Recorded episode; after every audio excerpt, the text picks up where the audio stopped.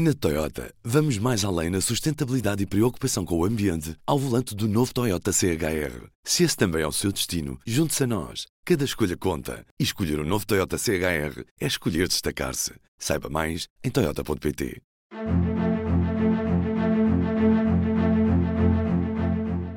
...120 deputados. Foi esta a soma que o Partido Socialista conquistou a 30 de janeiro de 2022. Fez ontem um ano. Os portugueses manifestaram o seu desejo de, nos próximos anos, contarem com estabilidade. Da noite passada, a análise de um ano de maioria absoluta que levou António Costa à RTP para uma entrevista que analisamos neste P24. Viva!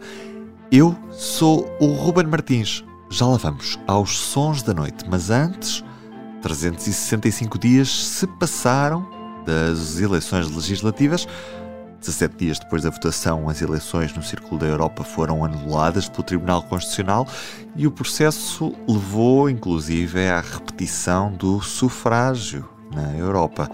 Só depois, a 29 de março, houve a constituição de uma nova Assembleia da República e a 30 de março, o governo toma posse. A maioria absoluta corresponde a uma responsabilidade absoluta para quem governa. A guerra na Ucrânia marca os primeiros dias da legislatura, mas politicamente grave para o Primeiro-Ministro foi o caso do novo aeroporto de Lisboa, depois de Pedro Nuno Santos ter escolhido a localização do novo aeroporto, aparentemente sem António Costa saber. Esta é uma falha, uma falha relevante que assumo. Lançou, mas não caiu.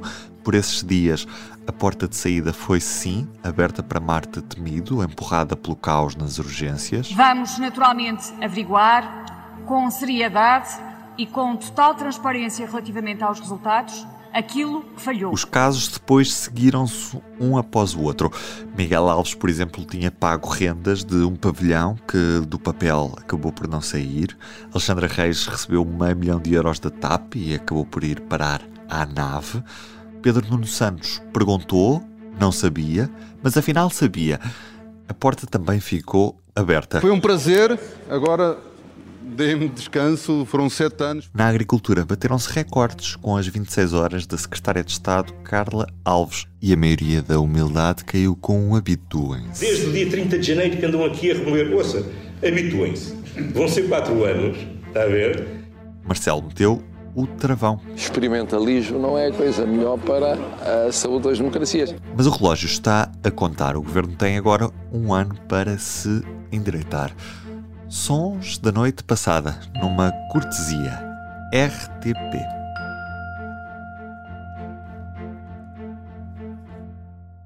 Também neste ano, seguramente, o governo eh, pôs a jeito, cometeu erros, mas eu diria que o facto mais marcante a maior tropeção que tivemos de enfrentar ao longo de todo este ano, indiscutivelmente, foi a guerra desencadeada pela Rússia contra a Ucrânia e a consequência brutal que isso teve no aumento da inflação no nosso país. Distingamos o que é que são a ver com problemas dentro do governo e o que são problemas na sociedade e para os portugueses. Esses são aqueles que mais me preocupam e esse facto tem como uma questão central a questão da inflação. O facto de haver maioria reforça muito o escrutínio, o grau de exigência de, por parte de todas as pessoas, a necessidade de responder imediatamente a qualquer dúvida que existe. E, porventura, nem sempre respondemos prontamente às dúvidas que existissem. Este questionário visa, por um lado, antecipar um conjunto de respostas que todos os membros do Governo já deram, quando fizeram as declarações que estão entregues na Assembleia da República ou no Tribunal Constitucional. Essa parte aplica-se a todos, aos novos e aos que estão. Não, os que já estão, os que já estão, já fizeram essa entrega. Estou, obviamente, muito preocupado com a situação das escolas, do processo de aprendizagem das nossas crianças, dos nossos jovens, sobretudo depois de dois anos difíceis com as perturbações da pandemia. Um professor que tenha hoje 20 anos de carreira teve praticamente metade da sua carreira congelada e isso perturba muito o futuro da sua evolução. Portanto, eu compreendo a frustração dos professores. Sente-se bem. Sim. Bom, e olha que o meu médico também diz que eu estou bem. Olha, não tenho essa visão. Estes são os sons da noite e da entrevista que António Costa deu à RTP1. Antes disso, tiveram a oportunidade de ouvir uma escolha de sons de um ano que passou de maioria absoluta, que se esperava que fosse bastante mais calmo, especialmente nestes últimos meses, se calhar, que se esperava que fosse bastante mais calmo do que aquilo que tem sucedido. Mas para fazermos o balanço deste ano e desta entrevista, temos connosco a Ana Sá Lopes e o Ruben Martins a conduzir esta conversa comigo também, David Pontes. Este é como habitualmente, todas as manhãs, o seu P24. Viva David, vamos a isso. Ana, o que é que achaste desta entrevista? Bem, eu acho que António Costa esteve bem nesta entrevista, ou pelo menos esteve melhor nesta entrevista do que teve noutras anteriores. Já não vou falar daquela desgraçada entrevista à visão que deu origem a uma coisa absolutamente ridícula que foi não sei quanto, um mês depois, o Primeiro-Ministro ter vindo fazer uma carta ao diretor a demarcar-se da edição, que é uma coisa que não cabe na cabeça de ninguém.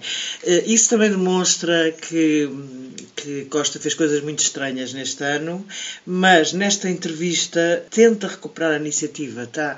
Há uma, uma clara e uma evidente vontade, não da maneira arrogante, nem da maneira autossuficiente que nós lhe conhecemos, por onde lhe foge o pé foge-lhe o pé para a autossuficiência com muita facilidade.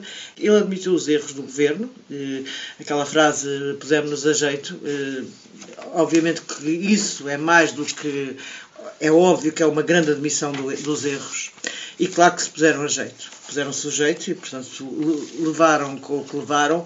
Mas ele tentou, não só tentou obrigar o entrevistador dirigir a entrevista para aquilo que ele acha que são os verdadeiros problemas que interessam ao povo, e vamos ver, uh, esta sondagem última que foi publicada era bastante má para ele, mas uh, que é o, só o problema da inflação, que é, que é, e não a história dos casos, dividindo. Eu tenho uma teoria que os problemas sociais e da inflação aumentam, exponenciam e também um certo desgaste, e muito desgaste da maneira absoluta, os problemas dos casos. Portanto, casos que foram, de, foram noticiados há três anos ou quatro ninguém ligou nenhuma e agora eh, acho que há uma que tem a ver com o cansaço. Eh, claro que ficamos todos um bocado, nós já sabíamos, não há novidade para aí, mas eh, o investimento no Serviço Nacional de Saúde, 56% superior, que obviamente é uma conquista, não está a fazer um Serviço Nacional de Saúde mais eficaz e eficiente.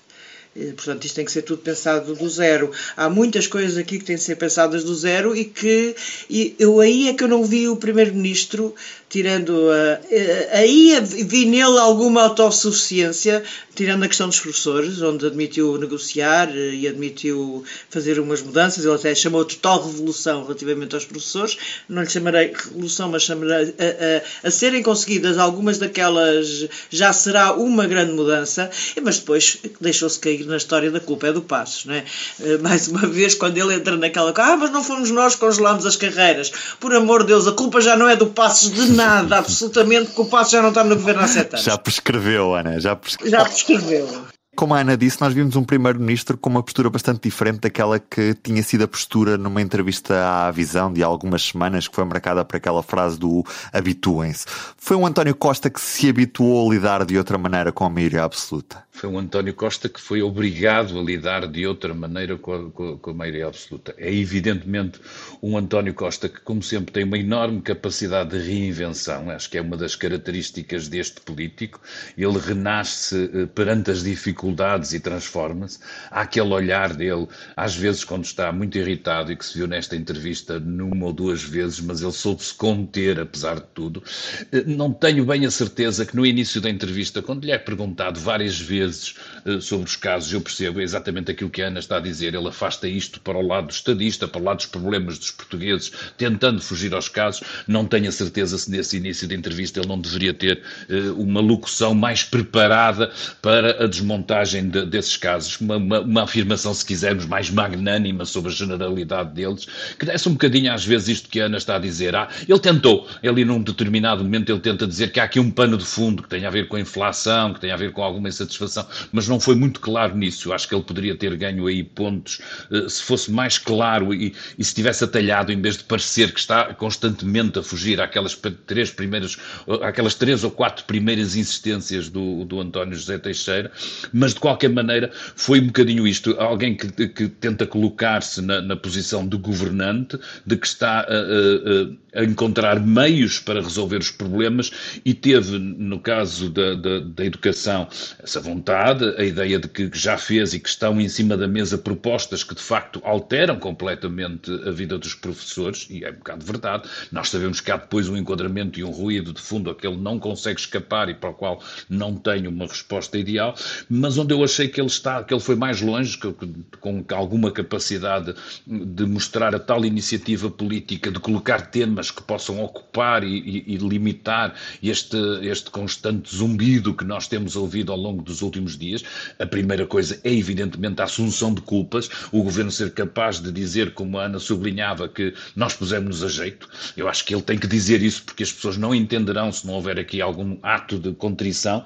Depois, o, o, o, o dossiê que me pareceu a mim que tinha mais novidades era a questão da habitação, que é um problema que nós sabemos que é transversal à sociedade portuguesa, onde ele foi capaz de dizer-nos uma data onde vai apresentar medidas eh, em fevereiro, e isso parece-me importante nessa tentativa de retomar.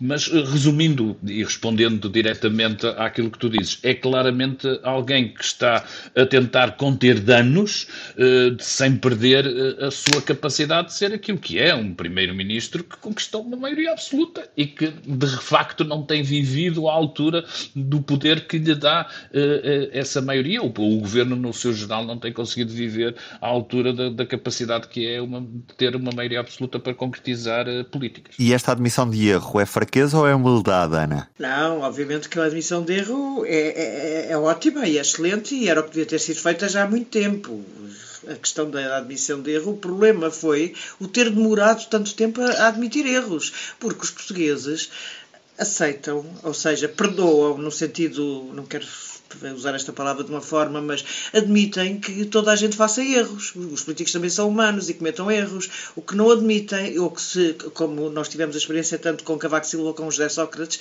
é que eles eram os dois muito arrogantes e tinham muita dificuldade em aceitar erros. E essa maioria absoluta morreu, essas duas maiorias absolutas acabaram mal por causa disso. António Costa está a tentar fugir àquela, a esse facto. Uma coisa que eu achei muito interessante foi António Costa já pôr em cima da mesa um cenário que, que é ele pode perder as eleições europeias que não se vai embora. Eu achei muito interessante essa parte, porque nós sabemos que o Presidente da República eh, dá um ano ao governo, ele, o Presidente da República admitiu isso eh, em, era manchete expresso, mas admitiu isso em ONU, vamos dizer, admitiu publicamente que o governo tem um ano, que toda a gente está a fazer contas a uma crise política após eh, eleições europeias, alguns até fazem antes, e a verdade é que António Costa resolveu. Alguém, ele não tinha que falar nisto e quis falar, quis dizer que só três vezes é que um partido que está no governo ganhou as eleições europeias. Portanto, eu vou perder, mas vocês. Ele vai tentar, como usou a expressão nesta entrevista, correr a maratona, como já tinha usado este fim de semana. Pronto, é aquela de quem. Uh, de, de, quem está à procura da sua Sete Vidas Tem os Gatos, o António Costa deve ter 12. Quer mais. Eu, eu, acho que era, que era também uma resposta direta ao PSD, não é? que de repente uh, achou que o timing deles era aquele que, que Marcelo diz, e os portugueses não estão para mais uma crise, não estão para mais um problema, e durante uns dias o PSD repetiu essa ladainha, até o momento em que viu uma sondagem em que o dava à frente e começou a achar que então a eleição, e começou a apelar, de facto, quase diretamente, a que as europeias sejam transformadas numa espécie de referendo ao momento. António Costa veio tentar desmontar uh, claramente essa bomba, como a Ana sublinha, dizendo, já aconteceu no passado e não foi por isso que os governos tremeram, é normal e natural, ou seja, já limpando de alguma forma a análise que a gente poderá fazer no dia seguinte às europeias. Acho que é uh, António Costa aí mostra o seu, o seu jeito político, a sua visão, que lhe tem faltado nestes, nestes últimos tempos em algumas situações, uh, e, e um esforço contínuo, que eu acho que é isso que ele tem feito nos últimos dias, nas últimas semanas, que é o esforço contínuo de conter uma questão que está sempre pendente sobre este governo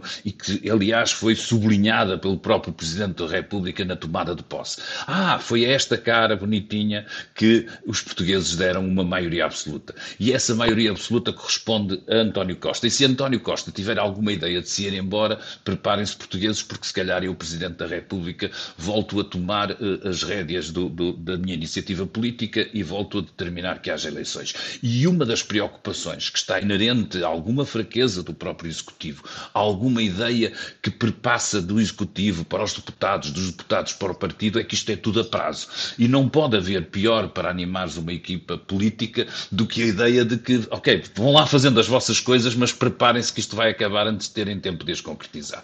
E eu acho que a preocupação de António Costa, eh, de alguma forma, foi, é, é, tem sido nos últimos tempos sempre esta ideia de que ele está cá para ficar, está cá para, quatro, para os quatro anos, e nesse, e nesse sentido, se te quiseres, e até recuperando a tua ideia inicial, Ruben, ele recupera um bocadinho a ideia que eu julgo que ele quis transmitir, mas que o fez da forma mais desastrada possível na ideia, de, na, na entrevista à visão, que eu acho que o principal objetivo dessa entrevista era dizer eu estou cá para ficar e por isso habituem-se a mim, no sentido em que eu estou cá e aquilo soou tudo e foi tudo muito mal transmitido, traduzido pela sua postura um bocadinho arrogante, pela ideia, que, pela forma como tratou, por exemplo, a iniciativa liberal e depois por aquela fotografia de que Costa manifestamente não gosta.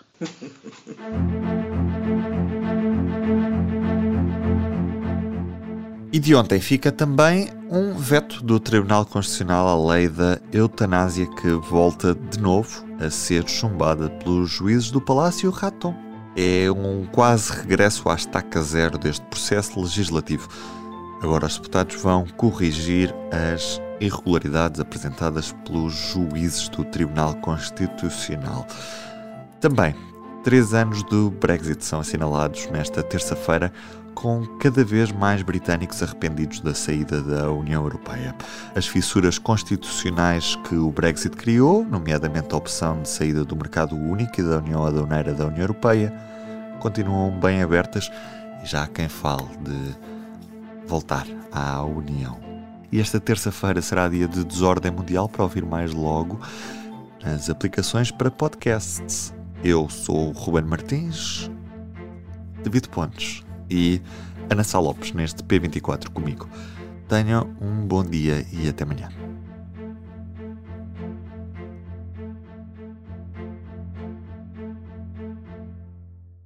O público fica no ouvido. Na Toyota, vamos mais além na sustentabilidade e preocupação com o ambiente ao volante do novo Toyota CHR. Se esse também é o seu destino, junte-se a nós. Cada escolha conta. E escolher o um novo Toyota CHR é escolher destacar-se. Saiba mais em Toyota.pt.